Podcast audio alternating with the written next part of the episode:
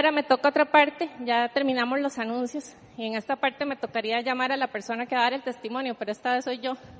Entonces, este, no es fácil para mí estar aquí en realidad esta vez porque dar un testimonio es una responsabilidad. Así es como yo lo veo. Cuando pasa algo y uno viene a testificar de lo que Dios hace, en realidad eh, no es solamente para que uno se, se sienta libre y se sienta feliz, sino que es para glorificar justamente su obra y, y que también otras personas se puedan, eh, pues puedan bendecirse, ¿verdad? Con esto. Y les cuento todo esto porque en realidad el testimonio es una, es un testimonio de confesión. El por qué el confesar para mí es importante y, y ya se van a dar cuenta de que, por qué les estoy hablando de esto. Había, hace más o menos un año, yo tuve un encuentro muy poderoso con el Señor, tuve una liberación eh, fuertísima, eh, siendo yo cristiana de muchos años, ¿verdad? Y mm, el Señor chocó de frente con, con mi vida y la transformó 180 grados realmente, yo creo que más bien totalmente la vuelta le di.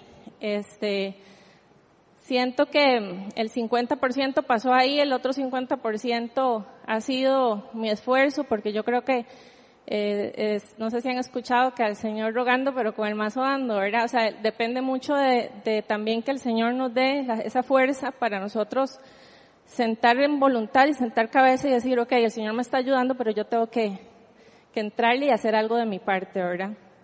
Y les cuento esto porque en mí había un montón de pecados, ¿verdad? Pero había dos cosas muy eh, fuertes que una tiene que ver con todo lo que es adivinación, ocultismo, y la otra tiene que ver con el pecado sexual. Eh, para mí era, o sea, yo, mi guía y mi luz era irme a fijar a que me leyeran el tarot o que me tiraran las runas o que, o leer el horóscopo, ¿verdad? Que uno decía, si eso es inofensivo o qué sé yo. Y, no, o sea, esos eran ataduras y ligaduras que yo tenía, eh, no por algo que, que, que, yo había hecho específicamente, pero sí siempre sentí una atracción muy fuerte hacia esos temas y me involucré mucho, ¿verdad? Entonces, uno de repente siente como que eso no es nada, pero sí está ligado a la adivinación, ¿verdad? Que eso el Señor lo aborrece.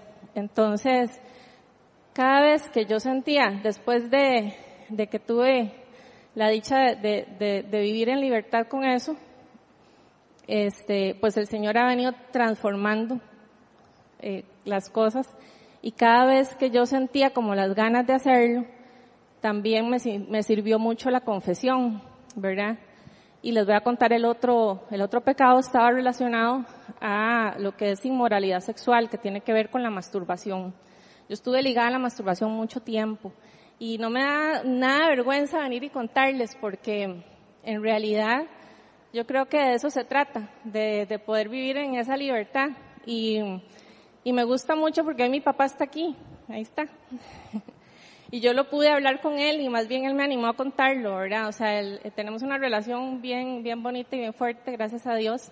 Y, y había mucho pecado, este, relacionado con eh, yo, que eso que uno anda, yo soy, yo soy divorciada, hace como 10 años me divorcié, y tenía un novio, tenía, qué sé yo, una relación, y para mí estaba bien tener relaciones con esa persona, ¿verdad? Porque en amor todo se vale. Y luego fui comprendiendo la gravedad que eso trae, ¿verdad? Este, y entonces yo me, me decidí quedarme sola, decidí quedarme sin pareja y yo dije, bueno, no importa, pero está la masturbación, ¿verdad? Y mm, empecé a buscar versículos a ver si algo justificaba en la Biblia que eso era malo y yo decía, no, porque si estoy sola, ¿verdad? Eso, eso, eso se vale. Resulta que cuando estamos hablando de inmoralidad sexual y cuando uno se mete en prácticas de, que están relacionadas a la inmoralidad sexual, abrimos puertas abrimos puertas para que Satanás siga trabajando en nosotros. Cuando yo tuve este encuentro con el Señor, más o menos hace un poco más de un año, fue tan fuerte y tan, tan rico sentirme libre y sentirme, o sea, poder confesar todo esto y poder decírselo. En ese momento yo se lo confesé a dos personas bastante maduras en el Señor de acá. Este, fueron como cuatro personas las que participaron de la liberación y pude confesar todo con libertad. Fue un proceso como de más o menos un mes. Y mm, a partir de ese momento, la confesión, yo, yo me agarré de la confesión, porque a través de la confesión se cierran puertas. Cada vez que viene, porque también vivimos en este mundo, ¿verdad? Y estamos expuestos a que tal vez ya no estás practicando lo que, lo que practicabas, pero de repente estás viendo una serie de televisión y plum, sale algo, ¿verdad? Y viene la tentación. Entonces, entre más han aparecido, yo lo que he hecho es, bueno, obedecer al Señor, meter, consumirme en su palabra y confesarlo. Entonces tengo dos personas a las que yo les confieso todo lo que hago o todo lo que pienso, ¿verdad? Que me van a alejar de, donde ya el Señor me puso, porque yo siento que, bueno, desde hace eh, ya más de un año, esa vuelta que el Señor le dio a mi vida, que Él permitió, eh, yo no la voy a desperdiciar. Entonces yo camino día a día pensando en que yo lo que quiero es conocerlo más y penetrar más para, para, que para servirle a Él, ¿verdad? Y si lo estoy haciendo y si tengo eh, la posibilidad de pararme delante de las personas y poder decirles, tengo que ser una, una hija fiel y una hija transparente y, alguien limpio en el Señor, porque no podemos venir aquí a hablar y a decir las cosas como si, que, que no sé, como, como para eh, decir que somos perfectos porque no lo somos. O sea, nadie que está aquí es santo, ¿verdad? Y nadie va nunca a, a decir que es libre de pecado. Pero si somos hijos de Dios y queremos caminar en Él, tenemos que buscar de Él cada día, ¿verdad? Entonces para mí ha sido un día a día. Al principio yo tenía que ir y confesarlo como cada semana, ¿verdad? Este, después de que caía. Y mm, como dos veces pasaron y yo dije, yo no puedo permitir esto, porque esto está hablando de, lo, de la debilidad de mi, de mi espíritu. O sea, espiritualmente estoy débil si cada vez estoy cayendo y la confesión me sirve y yo lo he agarrado como una herramienta para poder fortalecerme, ¿verdad? Y tanto ha sido así que yo me siento como, en ese sentido, me siento como, como hierro. Realmente cada vez ha sido mucho menos la tentación, mucho más rápido de parar, ¿verdad? Y ya no he necesitado ir a confesarlo, porque también me daba pena. O sea, el tener una persona a la que vos decís, si vos te comprometes, ¿verdad? Porque uno puede decir, bueno, yo voy a caer y voy y oro ahí en secreto en mi cuarto, nadie se va a dar cuenta, esto es entre el Señor y yo. Pero, y el Señor nos va a perdonar si vamos a ir todos los días o todas las semanas a pedirle perdón. Pero no se trata de eso, se trata de crecer, de fortalecerse, de caminar firmes y de poder venir también a hablar para que las personas conozcan ese poder y puedan caminar en la misma libertad, porque en esta iglesia buscamos que todos estemos igual, que todos conozcamos de liberación, que todos aprendamos de la palabra del Señor, que todos caminemos eh, para poder cumplir la gran comisión, o sea, que todos podamos ir a orar por los enfermos, levantar muertos, ¿verdad? O sea, hablar del Evangelio de una manera transparente, sana, íntegra y que podamos realmente ser libres, ¿verdad? Entonces, Ustedes no se imaginan lo chido que es para mí venir y hablarles de esto así tan abierto, ¿verdad? Este, y cuando quieran y la que quiera también o el que quiera, yo les puedo contar abiertamente muchas de las cosas de las cuales el Señor me liberó, que yo hoy puedo realmente darle gloria a Él y, y decirles, ¿verdad? Que, que busquen gente también madura espiritualmente, porque si uno busca gente que no es, este, que no está tan firme en el Señor, de eh, no sé si el resultado puede ser el, el, mismo, ¿verdad? Este, en mi caso ha sido maravilloso. Yo igual tengo esas dos personas ahí. Este, busco mucho de, de alimentarme, de tener conversaciones con, con personas maduras en el Señor, de salir con ellos, de pegarme a ellos para poder ir creciendo, ¿verdad? Y poder, pues, seguir caminando en la misma libertad. Entonces, espero no haber tomado mucho tiempo y invito a Ronald que va a ser el que nos dé la, charla el día de hoy. Muchas gracias.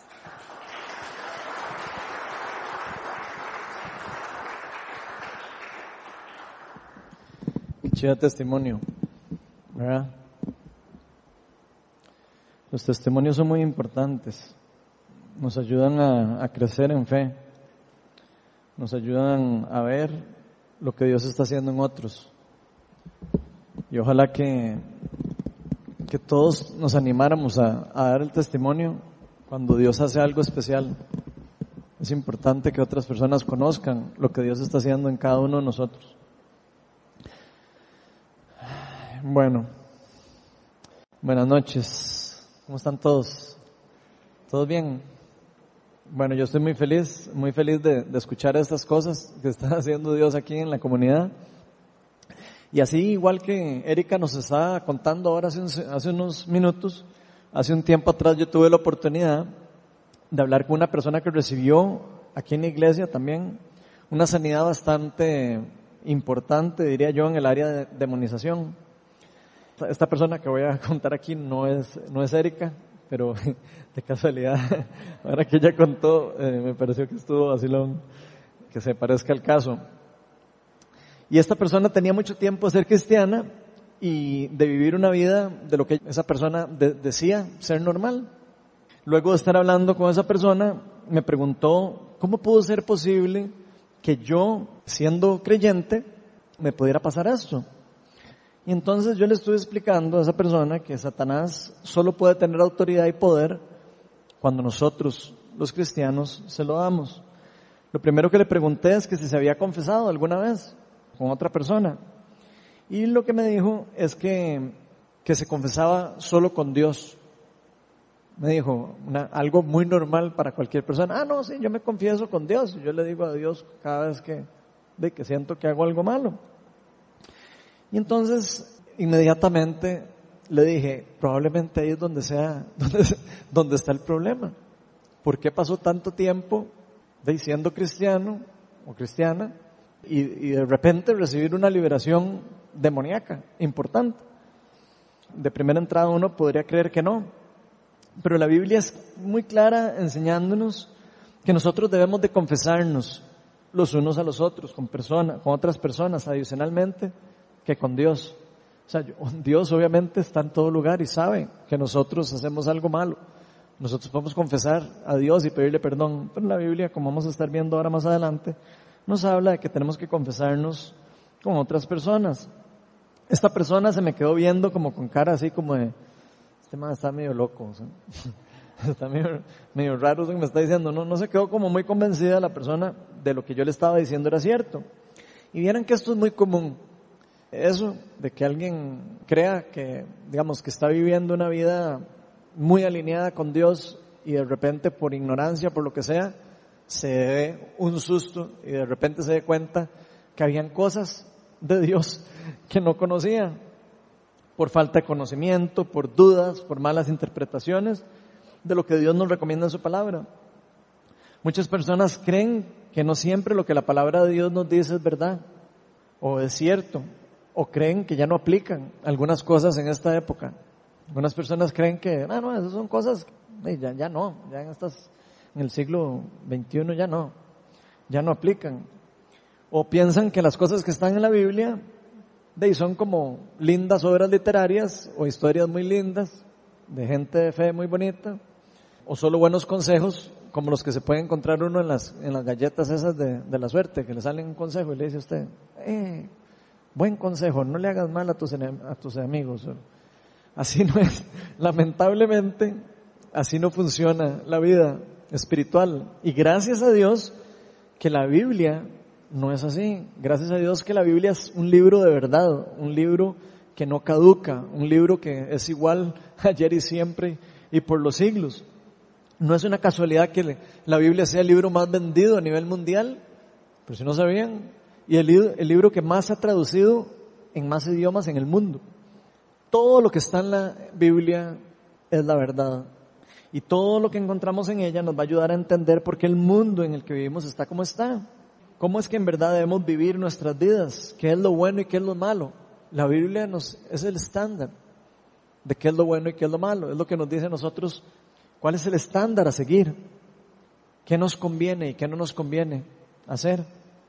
Y como vamos a ver hoy, el tema de la confesión es un tema demasiado importante para todos los cristianos. por lo menos los que vemos a, la Biblia como nuestra autoridad, todos los que vemos las enseñanzas de Jesús como nuestra autoridad y como la verdad. Entonces, temas como, por ejemplo, ¿por qué es importante la confesión o qué significa la confesión? Vamos a estar enfocándonos en eso.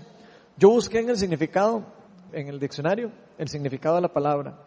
Confesión, y vean lo que nos dice el diccionario. Dice, expresar voluntariamente actos o ideas o sentimientos verdaderos. Reconocer o declarar un error, una falta o un delito cometido. Declarar algo que se mantenía en secreto por cualquier motivo. Eso es lo que dice el diccionario. ¿Ok? Para que se den una idea de lo que puede significar la confesión a nivel espiritual. Así que estas definiciones nos dan una mejor idea de lo que significa. Y hoy vamos a estar tocando un poco este tema. Por eso la charla que vamos a ver hoy la titulé Tres verdades espirituales acerca de la confesión. Pero antes de empezar vamos a invitar al Espíritu de Dios a que nos guíe a través de la charla. Espíritu Santo, tú eres el dador de vida, tú eres nuestra guía, tú eres nuestro consolador y tú eres quien nos lleva a Jesús y nos empuja, nos hace arrepentir de nuestros pecados. Señor, invitamos a tu presencia que descienda hoy a este lugar. Te pido que rompas todo muro que pueda estar bloqueando, que nosotros podamos escuchar tu palabra de una forma correcta, adecuada, y abre nuestros ojos espirituales.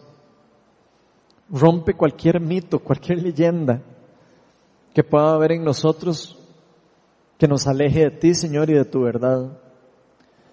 Te pido que hoy abras nuestro corazón a ti, Señor. Todo esto te lo pedimos en el nombre de Jesús. Amén. Bueno, para los que trajeron Biblia, vamos a estar en el primer libro de Juan, no el Evangelio, sino el primer, la primera carta de Juan, en el capítulo 1. Estos son de los últimos libros de la Biblia, lo escribió el apóstol Juan, o al menos a, él es al que se le, se le atributa el libro. Que trae Biblia puede irlo buscando, y si no, aquí los vamos a poner en la pantalla. Primera de Juan 1, del 5 al 10. Dice así, este es el mensaje que hemos oído de Él y que les anunciamos. Dios es luz y en Él no hay oscuridad. Si afirmamos que tenemos comunión con Él, pero vivimos en la oscuridad, mentimos y no ponemos en práctica la verdad. Pero si vivimos en la luz, así como Él está en la luz, tenemos comunión unos con otros y la sangre de su Hijo, Jesucristo, nos limpia de todo pecado. Si afirmamos que no tenemos pecado, nos engañamos a nosotros mismos y no tenemos la verdad. Si confesamos nuestros pecados, Dios, que es fiel y justo, nos los perdonará y nos limpiará de toda maldad. Si afirmamos que no hemos pecado, lo hacemos pasar por mentiroso y su palabra no habita en nosotros. Entonces vamos a ver tres verdades, como les dije, acerca, espirituales, acerca de la confesión. Y la primera verdad, que vamos a ponerla ahí en la pantalla, es que la confesión es poner en práctica la verdad.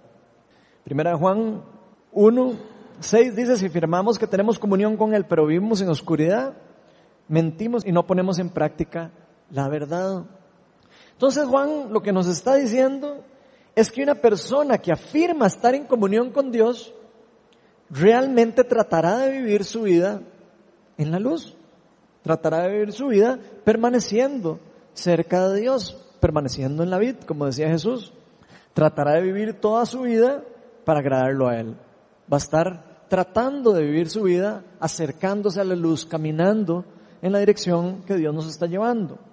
En pocas palabras, va a hacer todo lo que esté a su alcance para vivir alejado o alejada del pecado, alejado de la oscuridad. Hará todo lo posible para, para vivir siendo obediente a lo que Jesús enseña, a lo que la Biblia enseña. ¿Por qué va a hacer esto una persona? Porque la religión se lo dice. ¿Ustedes creen que una persona puede hacer eso solo por religión?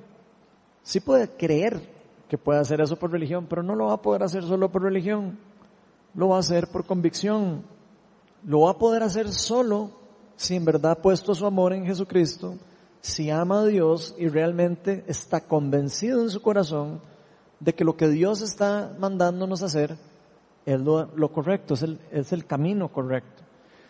Y además tiene que creer, por supuesto, que Él, Jesucristo, es quien define nuestra vida, quien nos define a nosotros. Juan 14, 21 dice, ¿quién es el que me ama? Jesús hablando, el que hace suyos sus mandamientos y los obedece. Y al que me ama, mi Padre lo amará y yo también lo amaré y me manifestaré en él. Entonces la semana pasada, Morris nos decía que no es congruente que digamos que estamos en la luz si realmente estamos viviendo en oscuridad. Si estamos permitiendo que haya áreas en nuestra vida en donde simplemente no dejamos a Jesús entrar. Él hablaba de que a veces invitamos a Jesús a la sala, pero no al cuarto. Si nosotros no dejamos entrar a Jesús a toda nuestra casa, a todo nuestro ser, difícilmente vamos a poder experimentar la luz en toda nuestra vida. Porque nosotros podemos engañar a las personas que tenemos a la par. Facilísimo. Pero a Dios nosotros no lo podemos engañar. Y Dios no es, no es un Dios abusivo. Él es un caballero. Él entra hasta donde se le deja entrar. Él no entra a lugares donde no se le invita. Inclusive aunque sepa que es algo malo para nosotros. Porque la persona está decidiéndolo por su propia cuenta. Si guardamos secretos, no estamos caminando en la verdad, estamos caminando en la mentira, en el engaño, en las ataduras del pecado. No nos van a dejar estar en completa libertad. Las ataduras del pecado, si nosotros no soltamos eso, no nos va a dejar vivir en paz, no nos va a dejar vivir en tranquilidad y en la luz. Juan 8, 31 al 32 dice, Jesús se dirigió entonces a los judíos que habían creído en él. Oigan que está hablando a los judíos que habían creído en él y les dijo, si se mantienen firmes a mis enseñanzas, serán realmente mis discípulos. Si se mantienen realmente firmes a mis enseñanzas, serán realmente mis discípulos y conocerán la verdad. ¿Y qué? La verdad los hará libres. Entonces Jesús nos dice claramente que la verdad nos va a hacer libres, no la mentira. La mentira nos va a atar. Todo lo contrario a lo que la verdad hace, la mentira, el secreto, el engaño, nos va a mantener atados y nos va a mantener pegados a la oscuridad. Nos va a mantener a nosotros aislados de la luz. La libertad que Jesús nos ofrece no es algo teórico, no es una, no es una historia, es algo real, es una verdad. No es un cuento de hadas, no es una historia de amor nada más, es una realidad espiritual. Estamos en una guerra, como lo hemos hablado. Aquí hablamos mucho de, la guerra de los dos reinos, reino de las tinieblas y reino de los cielos, que están en guerra. Y lo creamos o no, nosotros solo podemos servir a uno de los dos reinos. No podemos estar sirviendo al reino de Dios y estar sirviendo al reino de las tinieblas. Solo podemos tener un amo, decía Jesús. Las enseñanzas de Jesús nos van a llevar a la libertad y lo contrario nos va a llevar a la oscuridad. Si no estamos claros con esto, vamos a ser blancos fáciles y sencillos para el enemigo.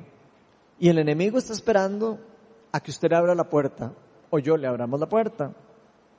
Sin darnos cuenta, nosotros mismos podemos abrir una puerta al enemigo para que nos haga daño. Nosotros mismos podemos abrir la puerta a nuestra casa para que Satanás entre a nuestra casa.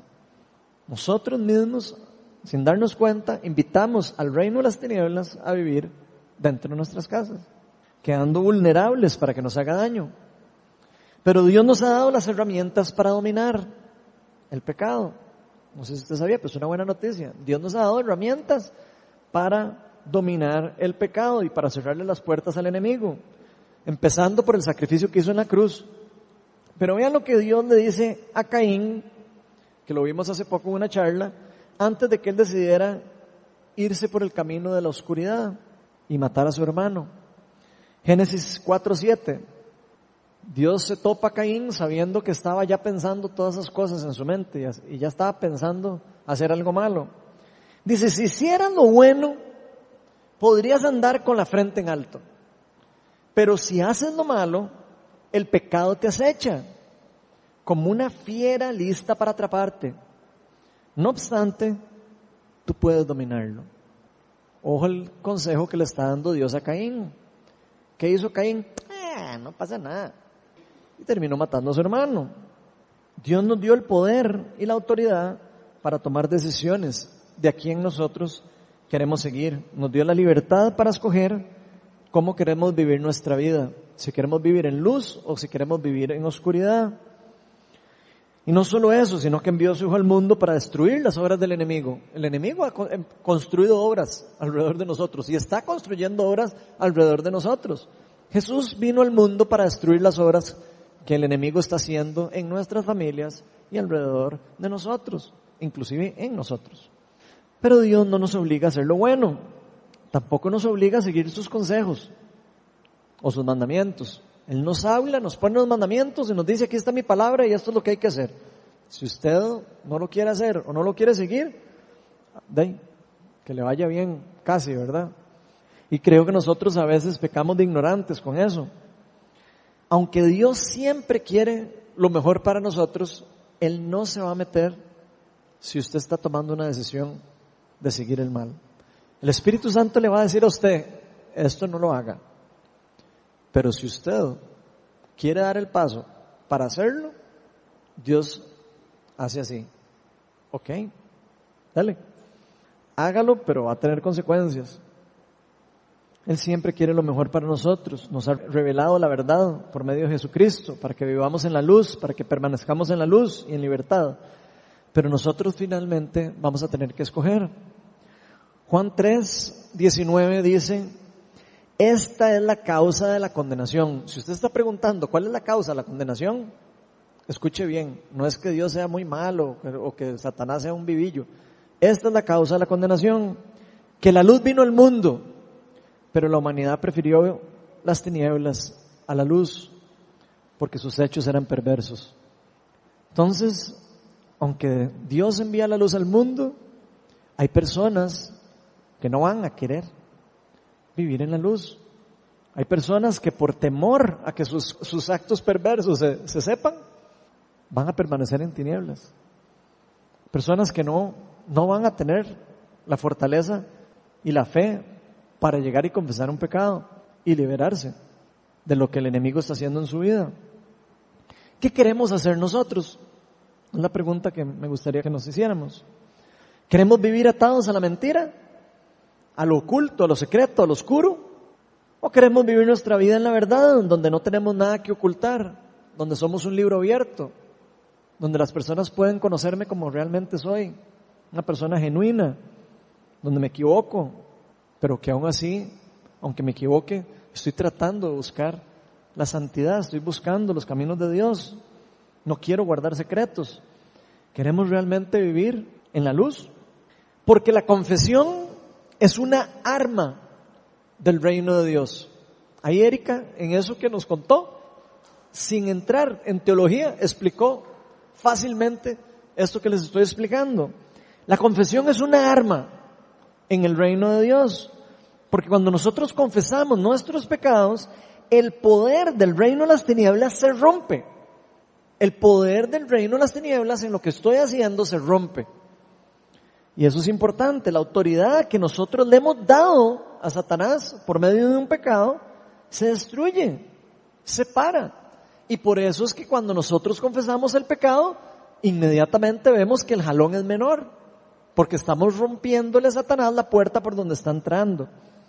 Muchas veces escuchamos los consejos de Dios y simplemente decimos, ay, qué lindo suena. Pero a la hora a la hora, no queremos poner en práctica la palabra. Vemos la luz, pero decidimos rechazarla. Escuchamos su palabra, pero no decidimos obedecerla o practicarla.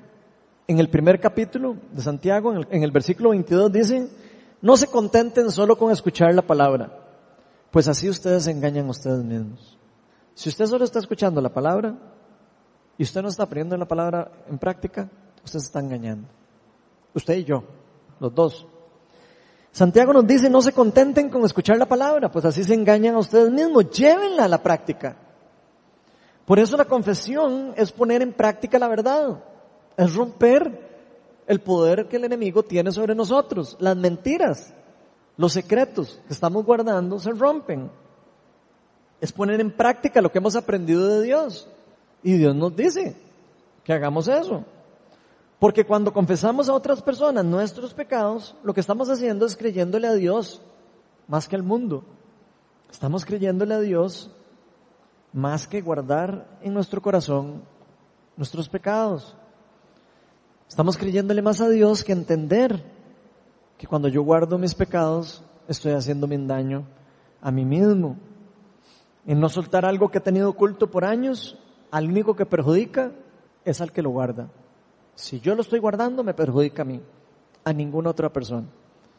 Puede perjudicar a mi familia también, porque un pecado puede afectar hasta cuatro generaciones abajo, según lo que nos enseña la palabra. Entonces es importante el soltar algo que está oculto por años nos va a traer libertad, nos va a acercar a la luz del Evangelio. Y para eso Jesús murió por nosotros en la cruz, para darnos acceso a la gracia y la misericordia de Dios por medio del arrepentimiento de nuestros pecados, de nuestros errores, de nuestras transgresiones. Jesús lo dio todo por nosotros. Ojalá que no lo desperdiciemos, como estaba contándonos Erika. Ella no lo quería desperdiciar. Ojalá que nosotros no estemos desperdiciando lo que Jesucristo hizo por nosotros en la cruz. Segunda verdad espiritual acerca de la confesión es que la confesión es un fruto del arrepentimiento. La confesión de nuestros pecados con otras personas maduras en la fe, por supuesto, como contaba Erika, no es algo fácil. ¿A quién no le va a dar vergüenza ir a confesar un pecado? A mí me da vergüenza. Ah, no lo sé usted, pero a mí me da vergüenza. Pero cuando yo lo hago, yo me estoy humillando delante de Dios y delante de esa persona. Y estoy dejando que un pecado que está corriendo fuerza en mí muera. No es algo que lo, al que tengamos que tener miedo. Satanás quiere que nosotros le tengamos miedo a eso, porque Satanás sabe que el temor es una de las armas que él usa para mantener en prisión a las personas que están en pecado. Él sabe el poder que tiene el temor para eso porque Él sabe que el miedo nos va a paralizar y nos va a alejar de la sanidad que tiene Dios para nosotros. Satanás sabe que si usted o yo no confiesa su pecado, Él va a tener poder y autoridad sobre nosotros. Si yo no confieso mis pecados, si yo no me arrepiento, Él tiene poder sobre lo que yo estoy haciendo y puede hacernos daño. El pecado puede hacernos daño. La palabra de Dios nos dice que el pecado, la paga del pecado es la muerte. Así que el pecado tiene poder espiritual, pero Cristo tiene más poder. Y eso es lo lindo de lo que vamos a ver hoy. Satanás puede hacernos daño, nos puede dañar. Por supuesto, eso nos puede llevar a que nos dé, a que nos pase algo en la parte física también. Puede dañarnos porque somos, nosotros somos seres integrales, somos cuerpo, alma y espíritu. Un daño emocional nos puede generar un daño en el cuerpo, un daño en lo espiritual también puede dañarnos en lo físico, un daño físico puede generar daño en lo espiritual, porque todas las áreas de nuestro ser integral se relacionan entre sí. Si abrimos una puerta espiritual, le estamos dando autoridad a Satanás y él va a poder tener capacidad para hacernos daño en cualquier área o cualquier esfera de la sanidad integral. Para los que están viniendo al discipulado sanidad integral, estamos viendo las diferentes esferas de la sanidad integral. ¿Cuáles son? La sanidad del espíritu, la sanidad de las heridas del pasado, la sanidad del cuerpo, la sanidad de las enfermedades mentales y demoníacas y la enfermedad de los moribundos y los muertos. Entonces Satanás puede afectar en todas esas áreas en nosotros. Morris nos estuvo hablando la semana pasada también acerca de la diferencia entre el remordimiento y el arrepentimiento. El remordimiento nos contaba que no nos lleva al cambio. El arrepentimiento nos lleva directamente al cambio. El arrepentimiento es un cambio total de mente, de hecho. Acuérdense que les explicaba que arrepentimiento, la palabra que se usa en griego es metanoia, cambio de mente, cambio de mentalidad. No solo es arrepentirse de nuestros pecados, sino es tener un cambio en nosotros, inclusive en nuestra mente. Cambio completo. Un cambio de ya no querer seguir haciendo lo mismo.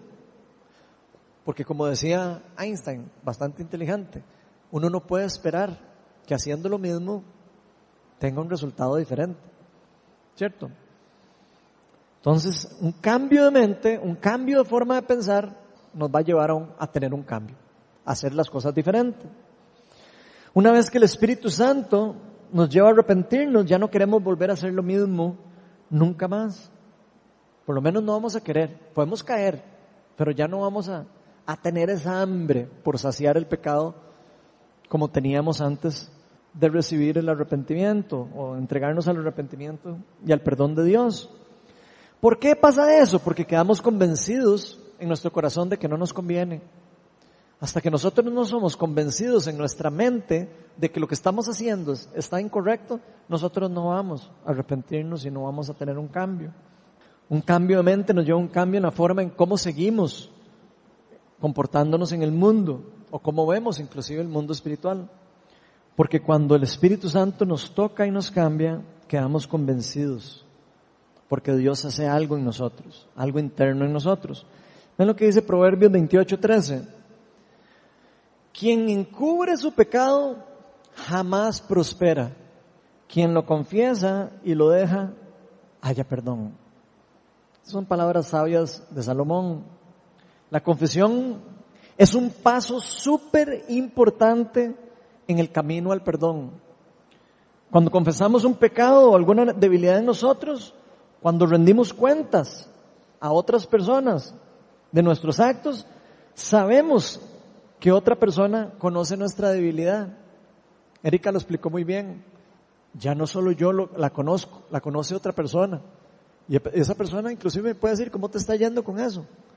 ¿Ya has podido soltar eso? Se le puede dar seguimiento, nos podemos ayudar, acompañar los unos a los otros. Esa persona va a ayudarme a caminar también en dirección que tiene Dios para nosotros. Y me va a ayudar a no caer en el pecado nuevamente.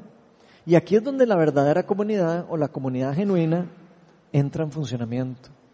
Por eso nosotros no podemos andar por ahí solillos, jugando espirituales solitarios.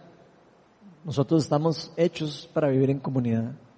Estamos hechos para ayudarnos los unos a los otros, para caminar juntos, como una verdadera familia. Cuando confesamos nuestros pecados con otra persona hay un vínculo de amor que se hace, que nos une, que se hace más fuerte. Empezamos a ayudarnos los unos a los otros, a cargar nuestras cargas. La palabra nos dice, carguen los unos a los otros sus cargas. Empezamos a amarnos los unos a los otros como realmente somos, siendo genuinos, siendo verdaderos, sin ser hipócrita, sin querer aparentar lo que no soy, reconociendo que somos imperfectos, pero con muchas ganas de ser transformados por el Espíritu Santo, en un proceso de santificación. Cuando nosotros nos acercamos al arrepentimiento y le decimos a Dios, ya yo no quiero más esto, el Espíritu Santo empieza a trabajar empieza a, quitar todo lo que nos está estorbando. El mueble que está en media sala lo corre para que usted tenga libertad, para que se pueda mover. El Espíritu Santo empieza a acomodar todo en nuestra vida para nuestro bien. Cuando nos arrepentimos de nuestros pecados y los confesamos, realmente lo que estamos demostrando es que ya no le tenemos miedo al pecado, que ya no le tenemos temor a la mentira, que ya no le tenemos temor a qué dirán, las personas, que ya no le tenemos temor a que sepan la verdad, ya no lo oculto mi esposa, mis cosas, porque creo que el Espíritu Santo puede ayudar a salvar mi matrimonio. Ya no sigo guardando secretos, ya no restringo que revisen mi celular. Bueno, no tengo nada que ocultar. Eso es vivir en libertad. Saber que, que no hay nada que, que tengo que esconder. Que para cada día parecernos más a Cristo eso es todo. Se trata de parecernos más a Cristo. Se, se, trata de que Cristo en nosotros crezca. Aunque algunas veces nuestros errores van a tener consecuencias. Aunque yo me arrepienta, aunque yo me confiese, algunas veces nuestros errores van a tener consecuencias. Algunas veces no las vamos a poder brincar. Algunas veces vamos a tener que pasar por la consecuencia. Pero confiamos en Dios y que la libertad que Él nos ofrece es mucho más importante que las consecuencias que tengamos que pagar. Es más importante nuestra libertad espiritual que todas las consecuencias que yo pueda pasar en este mundo. Eso es lo que creemos cuando nosotros confesamos nuestros pecados. Algunas veces las consecuencias en este mundo, dependiendo del pecado que haya hecho yo, serán mínimas. En otras pueden ser grandes. Pero los seguidores de Cristo siempre creemos que el temor de Dios está por encima al temor de cualquier cosa que me pueda pasar en el mundo. Ninguna consecuencia de nuestros pecados. Tenemos más temor a nuestro Dios y a lo que Él nos recomienda hacer. Tenemos más temor a vivir en oscuridad que vivir en la luz, aunque sea pagando una consecuencia. Algunas veces tomar una, una decisión implica perder cosas valiosas y materiales. Algunas otras puede que impliquen restituir a alguien. Puede ser que en, alguna otra ocasión tengamos que devolver algo que no es nuestro. Ven lo que pasa en Hechos 19, 17 al 19, cuando Pablo está en Éfeso predicando el Evangelio y el poder del Espíritu Santo se empieza a mover en el lugar y empiezan personas a recibir liberación, como lo que estaba contando ahora Erika. Es un caso muy, muy parecido a esto que estamos hablando.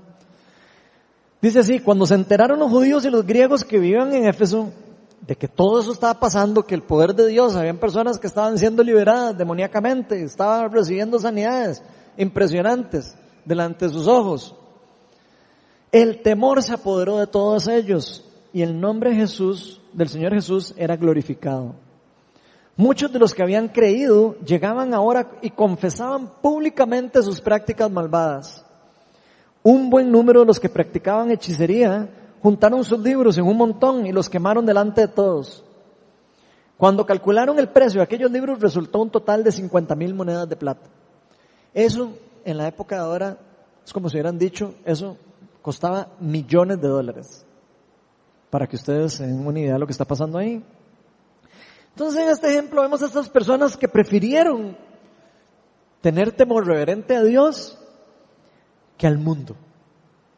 Prefirieron irse por el camino de la luz, decidieron cambiar por completo lo que estaban haciendo, aunque les costara millones de dólares. Prefirieron, dijeron, no, yo esto que estoy haciendo está mal. Tengo que quemar esto, quemar estos libros. Me costaron un millón, no importa. Voy a, ya yo no quiero más esto. No quiero seguir viviendo así. Tal vez en algún caso más complicado pudiera ser que tuviéramos que pagar una consecuencia más seria. Como por ejemplo pasar un tiempo en la cárcel o perder mucho dinero como le pasó a estas personas en este pasaje. Pero ellos, independientemente de la consecuencia que tenían que pagar, no dudaron cuál era el camino correcto a seguir. Porque la verdadera libertad que Dios nos ofrece tiene muchísimo más valor que cualquier cosa que nosotros podamos perder o ganar en este mundo. Mucho más valor. Aunque tuviéramos que pagar un tiempo en la cárcel inclusive.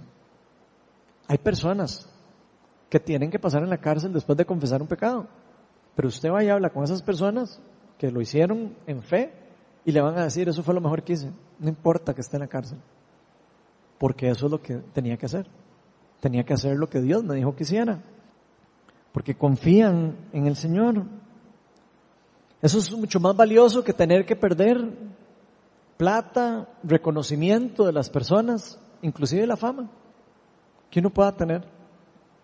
Vale más el confesar, vale más el arrepentimiento que todas las otras cosas que yo pueda perder. Por eso los que confiamos en el Señor y nos dejamos guiar por el Espíritu Santo, decidimos el camino del arrepentimiento, el camino del perdón, el camino de la confesión, confesar la verdad, porque preferimos quedar completamente libres delante de Dios a quedar atados en este mundo. Ese es el verdadero arrepentimiento. Ese es el verdadero cambio de mente. El que nos lleva a una confesión genuina y verdadera. Porque difícilmente nosotros vamos a poder confesar algo de lo que nosotros no nos hayamos arrepentido. Primero tenemos que arrepentirnos para poder confesarlo. Por eso la confesión genuina es un fruto directo del verdadero arrepentimiento. Cuando hacemos eso, lo que realmente está demostrando es que somos verdaderos discípulos de Jesús, que estamos realmente siguiendo su instrucción. La tercera y última verdad acerca de la confesión es que la confesión es un paso hacia la libertad y la sanidad. Primera Juan 1, 9 y 10 dice, si confesamos nuestros pecados, Dios que es fiel y justo no nos perdonará y nos limpiará de toda maldad. Si afirmamos que no hemos pecado y lo hacemos pasar por mentiroso y su palabra no habita en nosotros. Satanás tiene demasiado claro cuáles son las reglas. Él sabe a dónde puede jugar. Él tiene marcada la cancha. Satanás sabe cuáles son las reglas, cuándo tiene autoridad, dónde tiene autoridad y cuándo no tiene autoridad. Satanás lo tiene muy, muy claro eso. Lo primero que nos va a hacer pensar Satanás, a usted y a mí, es, qué barbaridad. Vos, siendo cristiano, siendo un líder, teniendo tanto tiempo de estar con el Señor, siendo pastor inclusive, en verdad vos pasaste por todo eso y, y nadie sabe. Cuando eras niño, en verdad hiciste todas esas cosas hace tiempo. Satanás nos va a acusar y nos va a decir, usted no es digno de Dios. En verdad vos hiciste todo eso en el pasado. Mejor quédese callado. Esa es la voz del enemigo. A usted no le conviene. Si abre la boca se va a romper su matrimonio. Si abre la boca se va a romper no sé qué. Si abre la boca va a perder su trabajo. Esas son las mentiras del enemigo. Los demás no van a entender, le va a decir. No digan, ah, no diga eso, eso ya Dios lo sabe. Si las cosas entre usted y Dios, ¿para qué le va a decir a la otra persona nada? Le van a juzgar. Oigan todo el tipo de mentiras que Satanás usa. No es que todos los demás son, son santos. Y los, de, y los otros jamás, nunca van a haber hecho esa cosa que usted hizo. Jamás. Esos de a la par suya andan volando casi, con alas. Les salen alas a la par. Son perfectos. Y vos no. Vos sos un malvado. Te aseguro que a nadie le ha pasado eso. Eso mismo que te pasó a vos. Nadie, nadie, nadie ha vivido eso. Solo usted. El enemigo nos va a decir, no, mejor no digamos nada, mejor no digas nada. ¿Para qué? Mejor déjelo enterrado bajo la lápida. Eso es lo que Satanás quiere, que hagamos lápidas en nosotros. Que lo dejemos enterrado. ¿Y saben qué? Esa es una de las peores mentiras de Satanás y del reino de las tinieblas. Porque las tácticas del enemigo siempre han sido las mismas. Satanás, si hay algo que tiene es que no es creativo. Satanás usa las mismas artimañas desde el inicio de la, de la humanidad. Y la mayoría de nosotros hemos sido atacados y dañados de las mismas formas. Lo pasa es que usted no sabe la vida de los demás pero la mayoría de nosotros hemos sido dañados de la misma forma, en formas similares, en las mismas áreas inclusive. Y eso lo hemos visto aquí en la iglesia, cuando nos confesamos los unos a los otros, porque aquí nosotros nos confesamos los unos a los otros. Eso nosotros lo hemos podido ver, que son las mismas artimañas, las mismas mentiras que usa Satanás para atarnos con cadenas y grilletes al pecado y a nuestro pasado. Porque Él sabe que si los hijos de Dios dejan atrás su pasado, si los hijos de Dios confiesan, sus vidas van a ser transformadas, sus, sus vidas van a ser sanadas, van a ser empoderadas. Peor aún, van a llevar esa misma sanidad que han recibido a otras personas. Satanás lo tiene muy claro. Entre más personas aprendan eso, el reino de las tinieblas pierde poder. Porque Satanás sabe que la santidad va en contra del reino de las tinieblas. Cada vez que nosotros creemos que la santidad no vale, el reino de las tinieblas crece. El reino de las tinieblas gana. ¿Por qué gana? Porque Él quiere mantener, aunque sea un poquito de poder y de autoridad sobre nosotros. Y con un poquito de autoridad y poder que Él tenga, suficiente va a ser para hacernos daño a nosotros y a nuestra familia a cualquier nivel que se le sea posible. Él va a tratar de agarrar aunque sea el dedo. Si puede agarrar todo, eh, buenísimo, pero si no va a tratar de agarrar la uña, va a tratar de hacer daño hasta el nivel que nosotros le, le abramos, incluyendo a los que han decidido seguir a Cristo. Los cristianos, si no cuidan su espíritu, también pueden ser demonizados, aunque no lo quieran creer. Es difícil de creer, Esta persona que les conté, no lo podía creer, cómo tenía tanto tiempo esa persona estar atada, viviendo, según esta persona, de bien, con, con toda la ley, como uno diría. Esto nos puede pasar a los que somos seguidores de Cristo también, y por eso tenemos que saber cuáles son las armas que usa el enemigo. Él nos va a hacer pensar que somos los únicos malos, que somos los únicos que hemos sido heridos, maltratados, oprimidos, abusados, traicionados, abandonados y entre otros.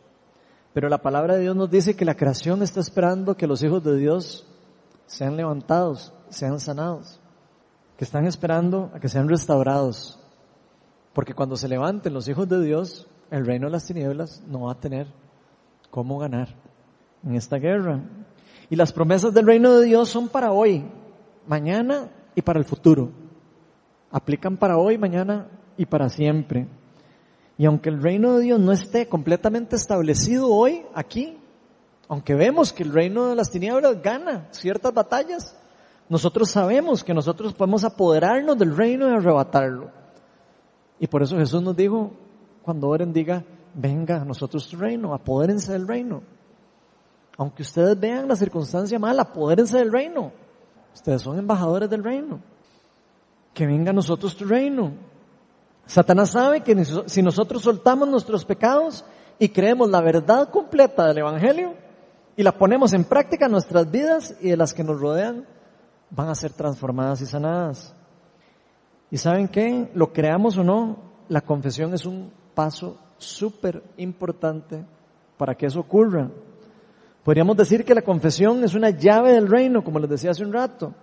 Es un paso que nos lleva hacia la libertad y la sanidad. Cuando el arrepentimiento nos lleva a la confesión de nuestros pecados, los muros se caen. Todos los muros que usted ha levantado para proteger eso se caen, se rompen. La autoridad que le hemos dado, el reino de las tinieblas, se rompe. Pierde poder. Es como quitarle el confite de vuelta a Satanás. Estamos cerrando la puerta. Nuestros pecados son perdonados cuando eso pasa. La palabra nos enseña. Y eso va a traer consecuencia de sanidad espiritual. Va a traer consecuencia de sanidad en toda nuestra vida. Y los que lo han vivido y los que saben cómo funciona el arrepentimiento, saben y entienden lo que les estoy hablando. Eso se va a reflejar en todas las áreas de nuestro ser. Hechos 3, 19 dice, por tanto, para que sean borrados sus pecados, arrepiéntanse y vuélvanse a Dios, a fin de que vengan tiempos de descanso de parte del Señor. La confesión es tan poderosa que inclusive cuando una persona está bajo influencia demoníaca severa, que hay casos severos y hay casos leves, por supuesto, nosotros hemos podido ver que a la persona le es difícil romper, lo hemos visto aquí en casos de liberación. La persona no puede renunciar a veces, porque Satanás no la deja. No la deja, ¿verdad? Eso es lo que él hace creer. La persona le da miedo porque no quiere confesar. Pero la persona lo puede confesar y se rompe. Y lo hemos visto montones de veces aquí en la iglesia. Satanás no quiere soltar lo que era suyo. Por supuesto que él no quiere. Nosotros tenemos que decir, yo no quiero ya esto.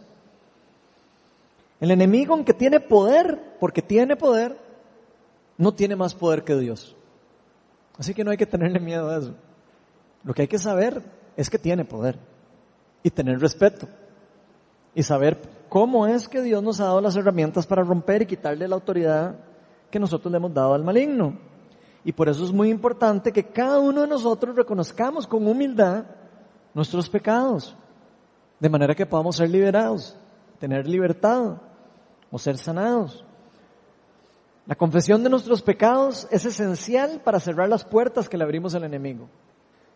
Todas las puertas que usted y yo hemos abierto al enemigo para que él entre, cuando usted lo confiesa, cuando usted se arrepienta, usted está tirando la puerta y está cerrando la puerta de su casa. Ya no va a poder entrar. Porque no va a tener cómo entrar. Porque no tiene dónde línea de autoridad meterse. Porque la palabra de Dios nos protege. Y el Espíritu Santo nos protege. Y por eso a veces Dios usa a otras personas para sanarnos. A veces Dios, por supuesto, puede sanarnos sin intervención de alguien. A veces usted puede confesarle a Dios y Dios puede hacer una bomba ahí de sanidad porque Él es todopoderoso, Él es omnipresente, Él omnipotente, Él puede hacer todo lo que Él quiera.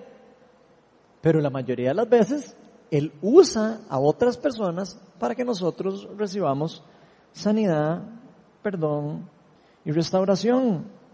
Dios usa a otras personas para llevar amor, sanidad y liberación a los demás.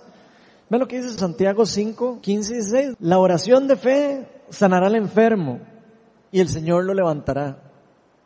Y si ha pecado, su pecado se le perdonará.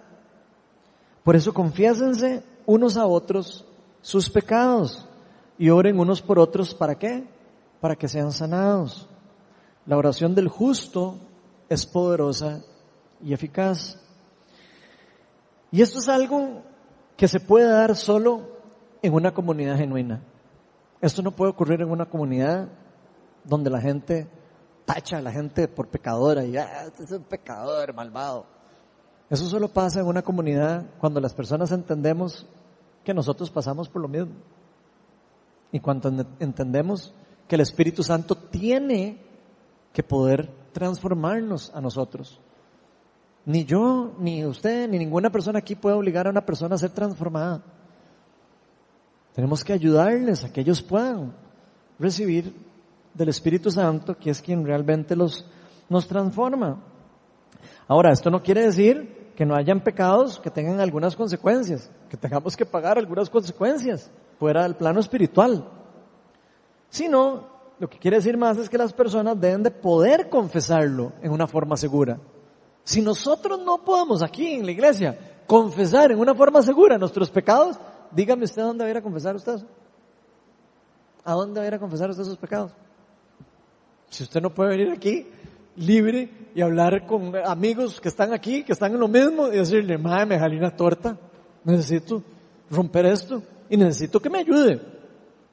Inclusive ayúdame a ver cómo hacemos para hacer esto bien, para corregirlo, para restituir si es necesario, y para acompañarlo en el proceso, o para que me acompañe en el proceso. Pero no no podemos hacer eso si nosotros empezamos a juzgar a las personas cada vez que nos comienzan algo. Mí que viene alguien y me dice, hey, viera Ronald, es que ando en pecado de fornicación y yo empiezo, ay, Dios mío, ¿qué es eso? Hágame el favor y no vuelva a decirme eso. Con fornicación, ¿cómo andar en eso? Eso jamás. Nosotros tenemos que estar abiertos a que nos digan y nos confiesen. Y no les vamos a decir, ah, bueno, no pasa nada, tampoco. Vamos a decir, bueno, madre, tratemos de romper, eso ya no, no más. Eso hay que romperlo y oramos para romperlo. Pero no podemos juzgarlos.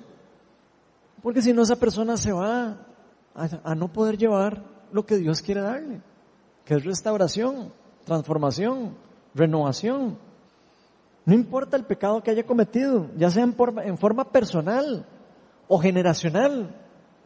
Hay pecados que nosotros no hemos cometido que nos están afectando a nosotros, aunque no lo sepamos. La palabra de Dios nos enseña que el pecado tiene poder hasta una cuarta generación. Entonces hay cosas que nos afectan a nosotros que hay que romper a nivel generacional y hay que ponerle un fin. En mi familia todo mundo se ha divorciado. ¿Ustedes creen que es casualidad? Esos son la influencia de pecados generacionales. Hay que romperlos. Pues yo voy a ser el primero el linaje de mi familia que va a romper eso.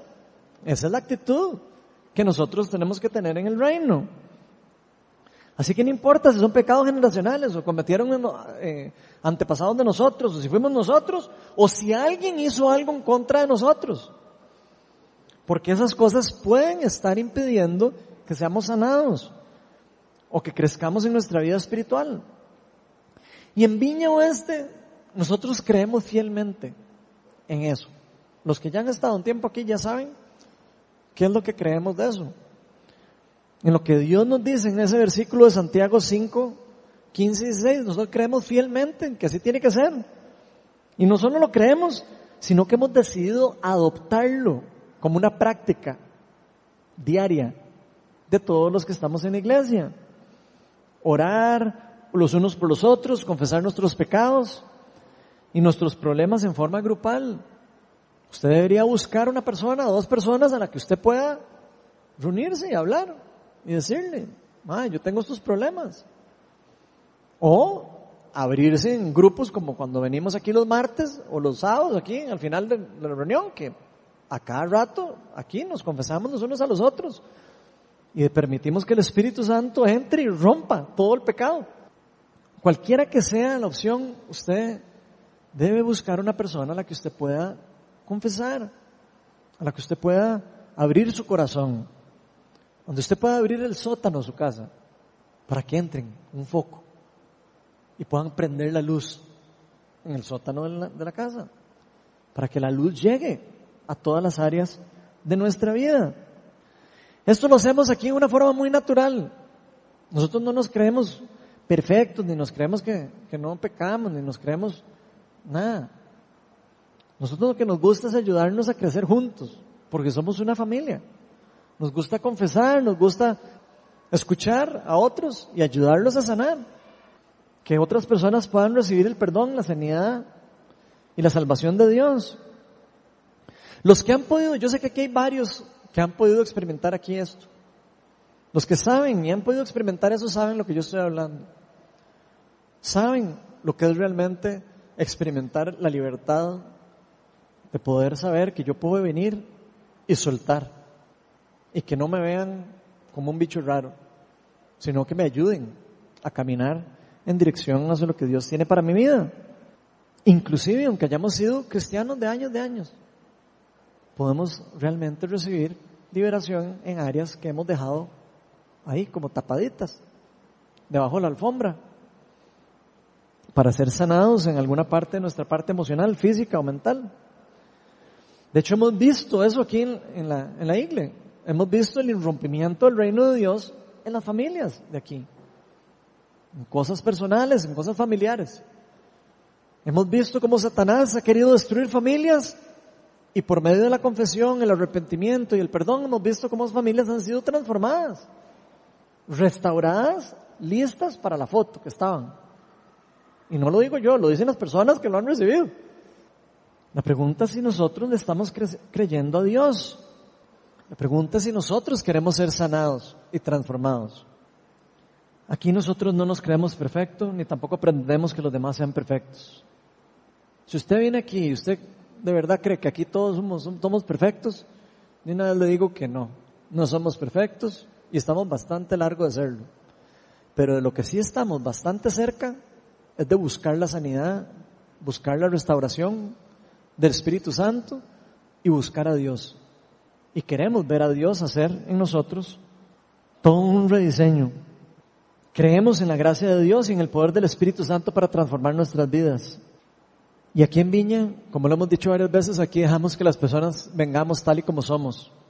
Podemos venir realmente como somos, pero no para quedarnos como somos, ni para quedarnos como éramos, sino para ser transformadas y renovadas por el poder del Espíritu Santo, quien es el único que lo puede hacer. Y hemos visto que la Biblia no miente. Dios no miente.